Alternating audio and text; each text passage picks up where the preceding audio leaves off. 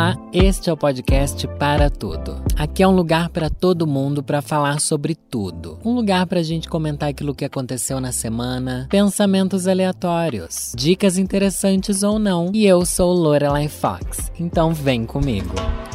Eu juro para vocês, gente, eu, eu ia começar de outro jeito, mas é assim, a vida me toma. A vida me toma eu preciso falar daquilo que a vida me toma porque não estou mais fazendo terapia, eu jogo tudo nas costas de vocês. Vocês sabem disso, né? Enfim, tô gravando esse episódio e lavei roupa hoje mais cedo. Lavei roupa, acabei de estender a roupa no varal, tá bom? Acabei. Tem uma roupa ali que eu vou usar lá na Comic Con, porque sim, gente, estarei na Comic Con. Quando esse episódio estiver no ar, eu já vou ter estado, tá bom? Porque eu vou estar tá na quinta e na sexta na Comic Con. Então, se você vai na sexta, ouvindo esse episódio sexta, me encontra lá na Comic Con, que eu vou estar tá o dia inteiro. Na quinta-feira, eu vou estar tá no stand do Globoplay e na sexta-feira eu vou estar o dia inteiro entrevistando grandes personalidades LGBTQIAP+, que fazem parte do Artist Alley, não é Valley, é Alley, do Artist Alley, que é aquele lugar que eu já todo mundo já tá cansado de saber que é o meu lugar favorito nesses eventos. E vou estar tá lá entrevistando os artistas que criam as obras deles e põem lá pro povo comprar, que é aquele monte de adesivo que eu compro um monte mesmo. Eu sou viciada nesse lugar e tô muito feliz de estar tá de novo nesse, nesse evento muito legal, muito legal mesmo. Mas enfim, coloquei a roupa lá para secar agora. Bicha, eu juro. Tava calor, tava sol, tava ventando, tava o tempo ideal para secar em 15 minutos a roupa. Eu estendi, vim aqui sentar na frente do computador para gravar o podcast Bicha o Trovão. O trovão agora do nada, essa desgraça desse trovão. Bicha, o que, que você quer fazer comigo? O que, que tá acontecendo? Por que essa perseguição? E é uma roupa difícil que eu coloquei, porque eu quero usar uma roupa que é de veludo com paetê. E daí, tipo, material grosso. Entendeu? Se bem que paetê seca rápido porque é plástico, ele não retém água. Mas agora pensando bem, talvez, né? Enfim, mas o veludo ele é molhado. Veludo molhadíssimo, gente. Vamos torcer. Tem que estar tá seco amanhã até as 11 da manhã, que eu tenho que sair 11 da manhã daqui de casa. Ai, gente, não, não tô sabendo lidar, mas enfim, não era assim que eu queria começar. Mas acho que existe sim essa lei de Murphy, né? Do dia que você mais precisa que a roupa seque rápido, porque eu sempre vou lavar roupa e, gente, eu não tenho vergonha nenhuma de ser a pessoa que deixa a roupa lá estendida por si oito dias, sabe? Tipo, só na próxima lavagem é que eu vou, ah, vou tirar essa roupa do varal. Eu não ligo. Eu lavei, mas eu sei que eu não vou usar agora e tal, mas Nunca preciso. No dia que eu preciso que seque de um dia pro outro, agora você quer me fazer essa chuva. Eu tô olhando aqui pela janela, tá vindo um temporal, é isso? Trovão, trovão, trovão, trovão, trovão? Gente, não, não faz isso comigo. Ai, que droga! que droga, eu tô falando que eu não tenho vergonha de deixar a roupa lá, mas às vezes eu tenho, sabia? Porque a varanda ali eu moro num condomínio com vários prédios, né?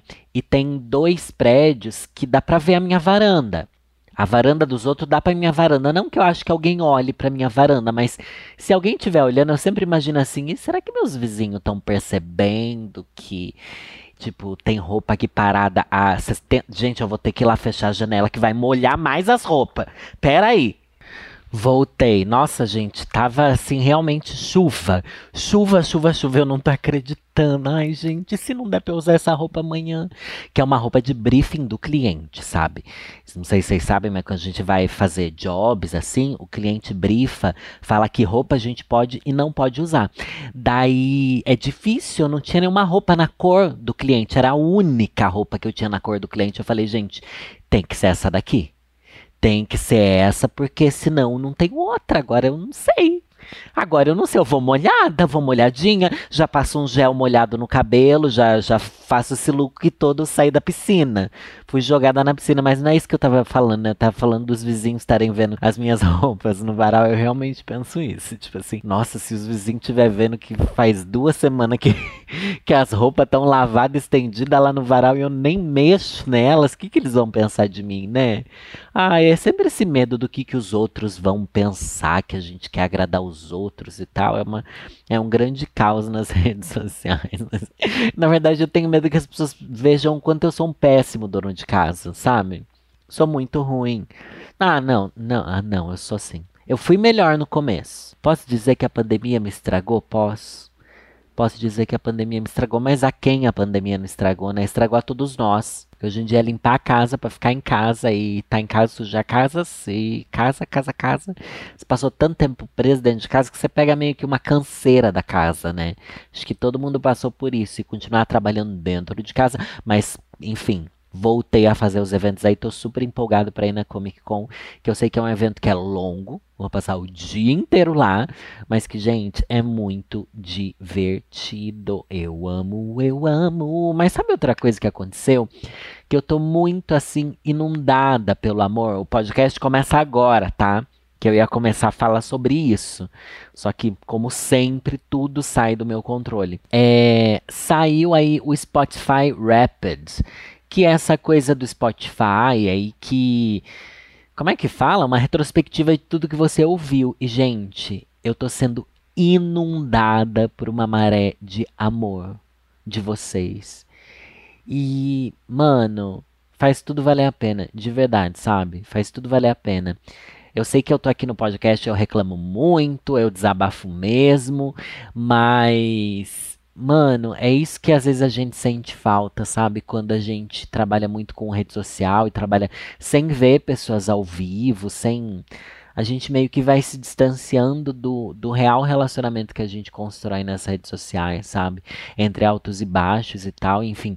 E é muito incrível ver a quantidade de pessoas que o meu podcast acompanhou elas durante o ano todo. Às vezes não sendo mais ouvido, mas estando entre os mais ouvidos pensar que as pessoas. Daí lá tem um negocinho que aparece até o tanto de tempo que as pessoas ouvem. Tipo, mais de mil minutos. Tem uma menina lá que há seis mil minutos ouvindo meu podcast. Eu penso, gente. Que doideira, a gente conversando aqui, a gente tá conversando, parece que não. Às vezes eu sinto que não, mas a gente tá, a gente tá.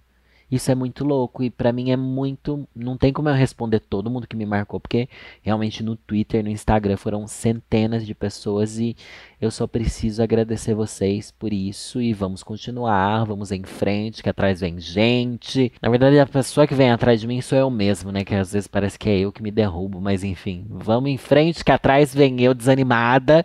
Então, bora olhar lá pra frente, gente. Ah, isso me empolgou. Vou até criar um apoia-se também para lançar mais episódios. Vou criar um apoia-se pra, sei lá, fazer Coisa que eu me exponha mais ainda, deu pensando assim, nossa, mas não tem mais o que eu expor. ah, eu já me exponho tanto, mas é que às vezes eu queria criar um clubinho. Embora a gente já tenha esse clubinho, né? Ai, mas eu queria fazer tanto mais, eu queria mesmo, sabe? Eu prometi muito para vocês que eu ia. Olha o trovão, vazou o trovão? Vazou o trovão? Deu um trovão aqui, bicha. Nossa, e lá fora tá uma tempestade tempestade. Gente do céu. Mas enfim, eu queria fazer um clubinho, queria fazer. Eu lembro que eu prometi de fazer a minha newsletter, que ia ser o começo desse clubinho, assim, sabe? Igual quando eu fiz a jornada da autenticidade, eu queria fazer uma coisa assim de novo, mas mais simples e constante, sabe? Não sei, alguma coisa, não sei se para falar sobre autenticidade, não sei se para, sei lá, para me conectar de novo com as pessoas, não sei se um apoia-se também, mas eu vou pensar nisso e eu quero saber também a opinião de vocês sobre isso, sabe? Da gente voltar mais a criação de conteúdo para para vocês. Na verdade, o que eu tenho pensado muito é que eu me dedico bastante a fazer publis também, mas eu penso, nossa, eu devia me dedicar a fazer publis, sabe, sobre mim, tipo, criar conteúdo sobre mim para as pessoas, mas é isso que eu faço, mas eu sinto que eu faço pouco. Só que quando eu paro e olho, eu faço muito, mas eu penso, não, eu devia dedicar mais, igual eu me dedico a, sei lá, fazer uma publi, fazer não sei o que lá, mas daí eu penso, mas você já faz isso, mas a sensação é que não. Mas daí quando vem essa coisa do, do Spotify, eu penso, não, então na verdade sim, eu me dedico e isso está dando muitos frutos, sabe? Porque tá, eu tenho a noção dos milhares de plays que tem, a gente tem esses números, né? Centenas de milhares de plays que a gente tem por mês e tal, mas ver as mensagens das pessoas pipocando assim do nada foi uma grande surpresa, me encheu de amor no coração. Ai, divaguei demais, né? Enfim, planos pro ano que vem, planos de novos conteúdos pro ano que vem, coisas que eu quero mudar. É, tem uma coisa também, não sei se vocês acompanham meu canal no YouTube. Eu faço live às quartas-feiras, mas desde outubro eu parei com as lives. É, alguma coisa assim tá me deixando meio que tipo, não sei se eu quero uma live agora. Então acho que as lives vão voltar só o ano que vem. Esse ano também não rende mais nada, né, gente?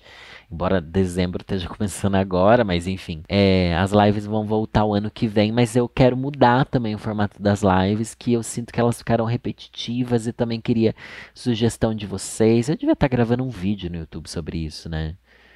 Quem sabe eu faço esse vídeo no YouTube sobre isso. Mas enfim, muita coisa vai acontecer. Eu espero que eu esteja indo no caminho certo. As coisas demoram para rolar, sabe? As, a gente planta sementes e elas demoram a crescer. Nossa, falando nisso, gente, nem tava no meu roteiro também, mas eu assisti o documentário Amarelo do Emicida, sabe o Emicida? MC, daí um grande rapper e tal. Sabia que o MC era um king, o reizinho. E, e, eu gosto muito da música Amarelo, que é a música que ele fez com a Majuri e com a Pablo Vittar. Não é nem gostar. É uma música assim que, nossa, me, me pega, sabe? De verdade. Me pega muito forte. A primeira vez que eu ouvi, eu chorei. Mas ele lançou esse álbum Amarelo que fez muito sucesso, ganhou o Grammy Latino, inclusive. E só que ele lançou esse documentário sobre a construção desse álbum, gente. Daí eu coloquei para assistir, eu tava num dia assim, ai, não tem nada para eu ver. Aqui sentei, coloquei ali na no, no streaming, daí dei o play no amarelo. Falei assim, ai, vou ver. Eu tava até com meio sono. Juro para vocês, era tipo, tava cansado, tinha voltado de um job longo. E daí falar, ah, vou ver qualquer coisa aqui, mana. Em cinco minutos do documentário, eu já tava completamente acordada, olhando para aquilo e pensando, mano, que coisa sensacional, sabe? Que artista, que visão, que momento como eu demorei tanto para assistir esse documentário e como esse documentário é importante. Não o documentário só, mas tudo que ele envolve, todas as questões, toda a história narrada ali, toda a construção genial das músicas e todas as homenagens que são feitas ali. Nossa, me emocionou muito, muito mesmo. Ali no documentário ele também traz um pouco da história de um senhorzinho que se tornou amigo dele que era um, um, grande baterista, e me fugiu o nome do senhorzinho agora. Só sei que ele vai contando essa história do envolvimento e da admiração dele pelo senhorzinho, que consegue trazer para trabalhar com ele e tal, e ai, assim, emocionante. E eu chorei muito com essa história também, sabe? Chorei com várias histórias que estavam ali no meio, e foi sensacional, foi um divisor de águas para mim. E o MC da fala muito, inclusive essa é, é a divisão de capítulos do amarelo, que trata sobre o tempo da natureza. Isso é uma coisa que eu acho que eu já falei em alguns lugares, mas enfim, eu volto a repetir aqui. Eu acredito muito nisso, e isso a gente se esqueceu completamente. Devido à velocidade das redes sociais, sabe? A gente esqueceu que as coisas levam tempo. E ele, e ele fala muito sobre isso, sobre cuidar de um jardim, sabe? E ele literalmente cuida de um jardim lá na casa dele. Eu sei que ele mora num, numa chácara, numa fazenda, não sei, com a Marina, lá do Papel Pop. Um beijo, Marina. E o quanto você planta alguma coisa, você coloca semente na terra e tudo tem um tempo muito longo, muito maior do que a gente espera para que a coisa aconteça, sabe? E as coisas precisam ser plantadas com consciência, com intenção e cuidado cultivadas mesmo, sabe? Cuidadas. Olhar para aquelas coisas constantemente para ver elas crescendo. Se você colocar a semente na terra e simplesmente largar, se você não regar, se você não cuidar do solo, se você não cuidar do entorno dela, se você não planejar aquele crescimento, dificilmente a coisa vai crescer e dar frutos. Mas acontece, sabe? Acontece e leva tempo. E esse recado para mim é sempre muito importante, porque eu quero que as coisas aconteçam muito rápido, porque a gente vive nesse mundo extremamente acelerado o que é muito difícil de lidar, e eu sei que eu passo por isso por causa do meu trabalho, mas as pessoas que não trabalham com isso passam por isso também. Eu sei que você também provavelmente sente isso a respeito da gente pensar, ah, eu tenho tal idade, mas eu já devia ter conquistado isso, já devia ter dado certo esse meu projeto, já devia ter. Mas daí não, sabe? Você plantou essas coisas, você está cuidando delas, então espera que elas vão vão dar certo de alguma forma, sabe? Algum crescimento isso vai ter. É que as coisas fogem do tempo que a gente acredita, né? E, ah, enfim, tem uma série de reflexões muito legais nesse documentário que eu queria muito que vocês assistissem de verdade, se você ainda não assistiu, e indicasse para as pessoas, porque de fato, assim, eu não acompanho a carreira do Emicida, eu sei o que ele faz pelo que eu vejo acontecendo, assim, mas de música e tal eu não acompanho. Vocês sabem que eu sou ruim de música, né? Não sou muito, enfim, por dentro, mas é, é, alguém que eu admiro muito, assim, sem dúvida, e que eu considero um dos maiores artistas que a gente tem no Brasil atualmente, sabe? Quando você vê o resultado de uma obra dele ser tão relevante, tão densa, sabe? Tão empoderadora, não só pra eu penso que eu que sou uma bicha branca me senti completamente empoderado por aquele discurso. Imagina as pessoas que têm mais ligação com essas pautas, sabe? Enfim, eu achei mágico e as músicas são sensacionais, de verdade. Todas as músicas são gostosas de ouvir e, ah, enfim, sem defeito, gente. Eu não me imaginava falando isso aqui do nada, trazendo a minha visão sobre o amarelo do homicida. Tipo, quando se duvidar, faz mais de um ano que já lançou esse documentário, aí não sei, nem lembro quando lançaram. E eu acabei não vendo na época, enfim, vi agora e você vai ver também. Gente, voltei a jogar Stardew Valley. Falando em plantar, ai, do nada, né? Voltou isso daqui em Stardew Valley. Stardew Valley é um joguinho que eu joguei durante muito tempo, fui bem viciado nele, daí eu parei para jogar Elden Ring. Comecei a jogar Elden Ring, gente, joguei Elden Ring esse ano inteiro. Elden Ring me acompanhou o ano inteiro, tá bom? Mas que agora chegou no boss final, eu já tô tão cansada que eu tô assim, não, preciso tirar um dia para matar esse boss, sabe? Só que daí eu falei, ai, nesse tempo que eu não quero, sabe, tirar oito horas do meu dia para derrotar a bicha lá, eu vou voltar a jogar Stardew Valley, só que eu vou voltar a jogar diferente do que eu joguei da primeira vez, porque a primeira vez era a primeira vez que eu tinha jogado. Então agora eu já sei bem assim o sistema do jogo, eu já sei como ir bem logo no começo. Comecei com essa garra, com essa força, com essa luz. Falei, não, agora eu vou fazer tudo diferente. Vou pegar uma fazenda diferente, vou fazer plantações diferentes, vou casar com um personagem diferente, vou fazer assim, vou começar a causar na história para eu ter uma outra experiência. Consegui? Não, não consegui tô fazendo as mesmas coisas. No joguinho tem lá 10 meninos e 10 meninas pra gente se casar e tal. E a gente vai fazendo uma amizade com eles. O nível de relacionamento vai subindo até que a gente consegue casar com um deles. E eu tô paquerando todos os boys do jogo. Daí eu penso assim, não, dessa vez eu vou me, me, casar com outro. Vou me casar com outro pra eu ver como é que é o casamento com outro, porque isso muda o jogo, né? Só que, gente, eu não consigo, eu quero casar com o mesmo. E eu sinto que eu tô traindo o que eu casei da primeira vez que eu joguei. Porque eu, eu quero casar com outro personagem. Daí eu, daí eu cruzo com esse personagem que eu casei da primeira vez e penso assim, gente, mas ele é o mais fofo. Não posso trair o Elliot, gente. O Elliot é muito fofo, ele é um poeta o Elliot é um poeta. Por que, que eu não vou querer casar com um poeta que vive no mar, sabe? Ele tem uma cabana de frente pro mar, é incrível.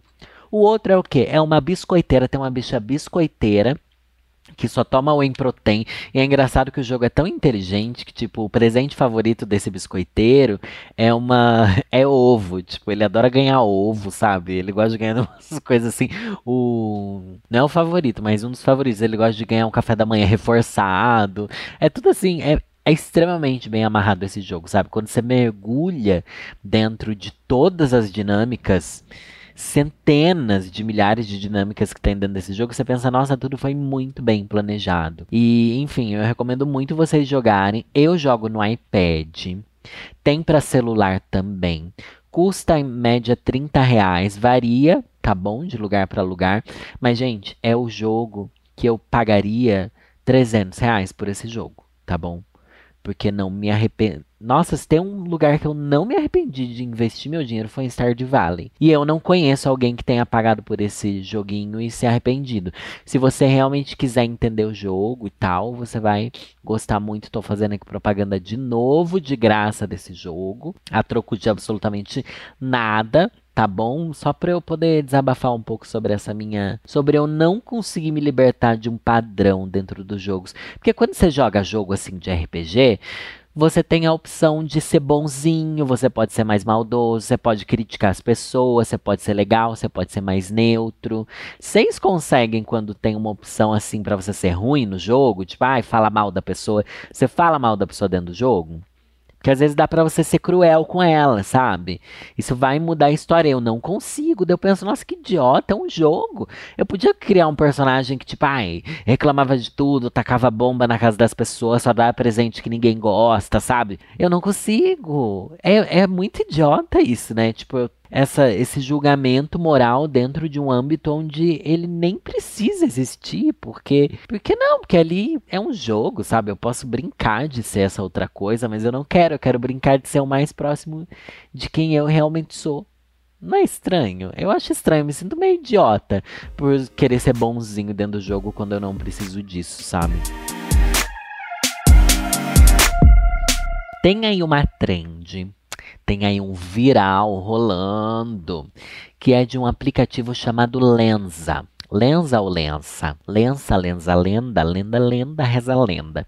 É, que é um aplicativo que você baixa, olha só, como qualquer aplicativo, só que ele cria fotos com ilustra como se fossem ilustrações muito realistas e assim incríveis. Vocês devem ter visto isso aí. Não vou conseguir explicar muito, mas é que se alguém estiver ouvindo um ano depois desse episódio, não vai entender do que eu tô falando, que ninguém mais vai lembrar disso. Só sei que é um aplicativo que você coloca ali, você sobe fotos suas nele, ele vai fazer uma leitura dessas fotos baseada em inteligência artificial e vai redesenhar elas baseado no infinitésimo banco de dados de inteligência artificial que eles têm e vai transformar elas em ilustrações incrivelmente legais. Incrivelmente legais. Mas hoje em dia, gente, quando eu vejo esse tipo de aplicativo, eu penso em alguma coisa assim, ó vão vazar meus dados. Vão pegar dados meus, pegar senha. Senha eu tenho medo. Dizem que não acontece. O que mais acontece é vazar outros dados, tipo reconhecimento facial. Você vai dar suas fotos para eles usarem. Você vai dar acesso a um monte de, de coisas tipo e-mail, horário de funcionamento do seu celular, dados assim, sabe, de algoritmos. E daí eu fico meio assim, ai gente, será que daqui um mês vaza aí que eles roubaram a senha do nosso banco, sabe? É um medo meio de tio do zap, isso? É. Eu não sei, mas hoje em dia eu tenho meio esse medo de tio do zap, assim. Porque o medo de vazar essas coisas de algoritmo, assim, eu não tenho muito medo. Mas eu tenho medo de vaza vazação. Olha que jumenta. Vazamento de senha. Eu tenho e não quero que aconteça, mas ao mesmo tempo eu quero muito entrar nessa trend. Eu quero muito criar ali o meu avatar desenhado, só que é caro, gente. As pessoas estão pagando no mínimo 15, 20 reais para fazer, tipo, 30 fotos, 50 fotos, não sei. E depois tem que pagar mais se quiser mais, sabe? Eu fiquei assim, gente, mas bem explorador. E o que tá me surpreendendo é que tá todo mundo pagando todo mundo pagando. Daí também gerou outra polêmica que eu que eu entendo que essas ilustrações que esse aplicativo cria são inspiradas em ilustrações de estilo de ilustração que os artistas fazem na vida real. Tipo assim, esse aplicativo consegue copiar o estilo do, do quadro do Van Gogh, por exemplo.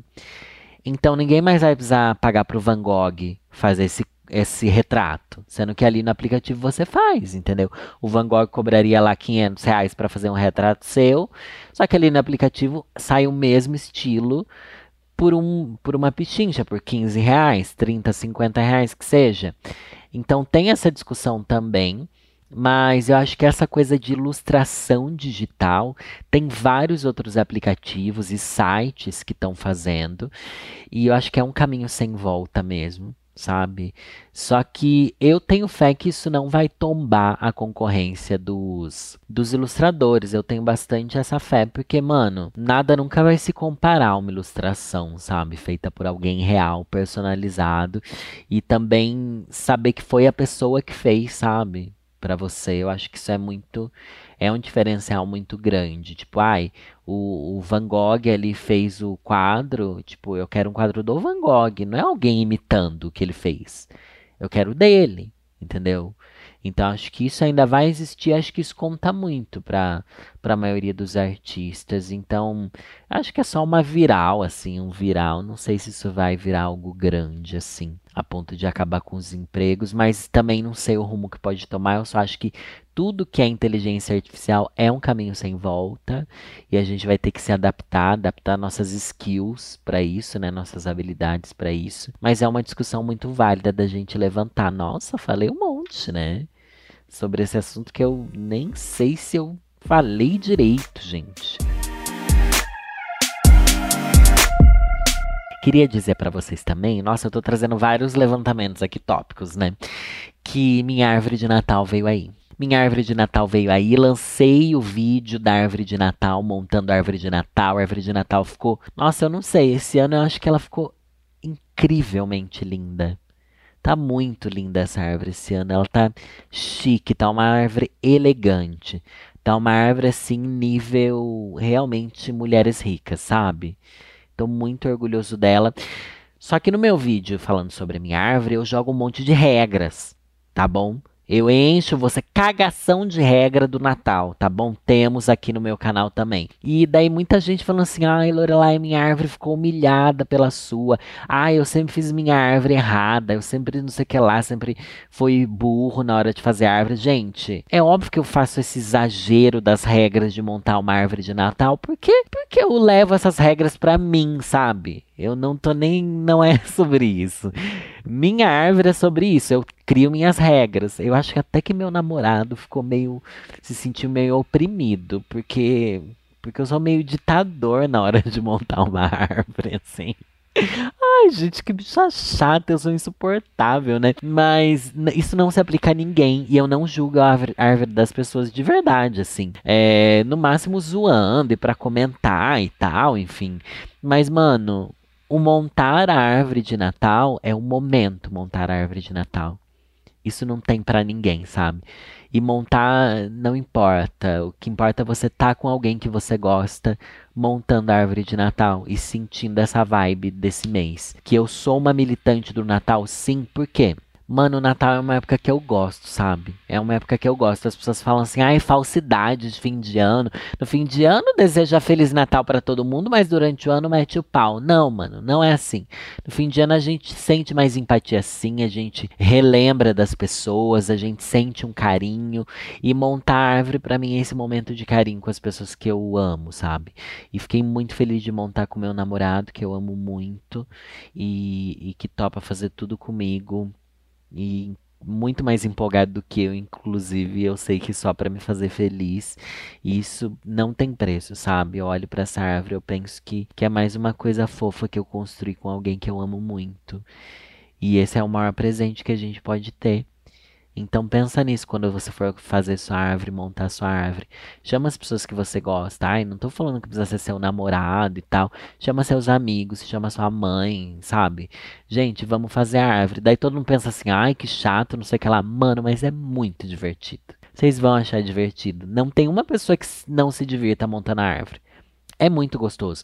Antes de você começar, dá muita preguiça, porque é muita coisa ali para você fazer, sabe? Você percebe que, putz, é um, é um job, Você vai gastar boas horas ali do seu dia e tal. E às vezes a gente nem tem tanto enfeite. E eu enfio um monte de enfeite, porque, enfim, eu quero criar esse conteúdo, mas às vezes você quase não tem nada. Daí você inventa umas ideias loucas de coisa para colocar na árvore. E, enfim, é, é divertido, é legal, é, é mágico você construir coisas com quem você gosta, sabe? Igual montar quebra-cabeça, que você pensa assim, nossa, coisa chata, mas quando você junta aí com seus amigos para montar um quebra-cabeça, é um momento super divertido divertido. Construir algo em grupo é divertido, sabe? Isso une as pessoas, enfim. De verdade, é, é muito cafona. Nossa, acho que esse daqui é o episódio mais cafona que eu já fiz, mas é uma experiência. É porque eu tô olhando aqui pra minha árvore e tô pensando, nossa, que linda que ela é, minha árvore. Enfim, gente. Ai, ai, faz muito tempo que eu não leio uma poesia aqui, né? Eu acho que eu vou pegar um conto de ninguém mais, ninguém menos do que Clarice Lispector. Conto não, vou pegar aqui uma crônica. Será que eu vou pegar aqui assim no, no Vamos Ver? Vamos ver uma crônica aqui. Ai, meu Deus, não acredito. Gente, me arrepiei. Gente, não pode ser. Mano, não, não. Eu abri o livro, juro para você, eu não tinha pesquisado o que eu ia ler hoje. Eu só deixei o livro aqui e falei: "Ah, na hora eu vejo alguma daqui que seja bacana e leio". Caí numa página que tá escrito meu Natal. Isso é um sinal do caralho. Ai, Deus, obrigado por ainda interceder por mim, tá bom? Obrigado. Destino. Ai, meu Deus, uma crônica da Clarice Lispector falando meu Natal. Se ela falar mal do Natal, eu vou ficar com raiva de você, hein, Clarice? Mas vamos lá, eu vou ler uma crônica da Clarice Lispector que se chama Meu Natal. Jingle Bell, Jingle Bell, Jingle All the Way, All the Way, All the Way, How do we do it?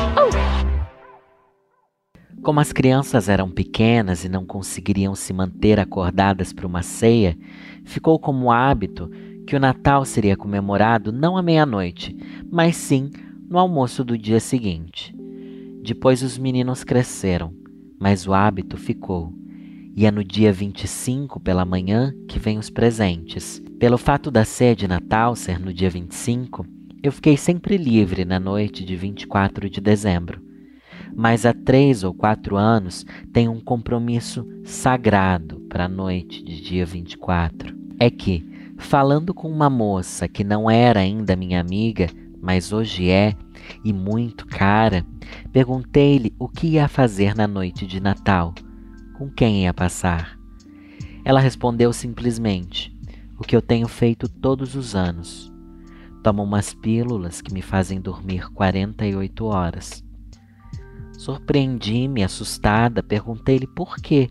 É que o tempo de Natal lhe era muito doloroso, pois perdera pai e mãe, se não me engano, perto de um Natal, e não suportava passá-lo sem eles.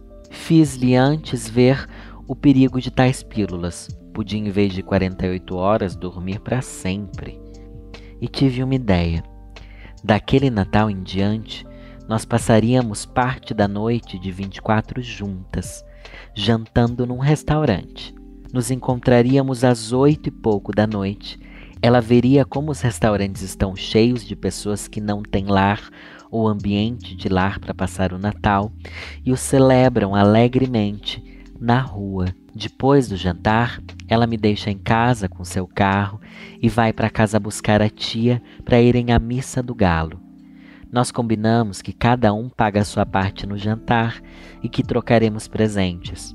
O presente é a presença de uma para outra. Mas houve um Natal em que minha amiga quebrou a combinação e, sabendo-me não religiosa, deu-me um missal, abrindo e nele ela escrevera: Reze por mim. No ano seguinte, em setembro, houve um incêndio em meu quarto. Incêndio que me atingiu tão gravemente que fiquei alguns dias entre vida e morte. Meu quarto foi inteiramente queimado. O estuque das paredes e do teto caiu. Os móveis foram reduzidos a pó e os livros também. Não tento sequer explicar o que aconteceu tudo se queimou, mas o missal ficou intacto, apenas com uma leve chamuscada na capa.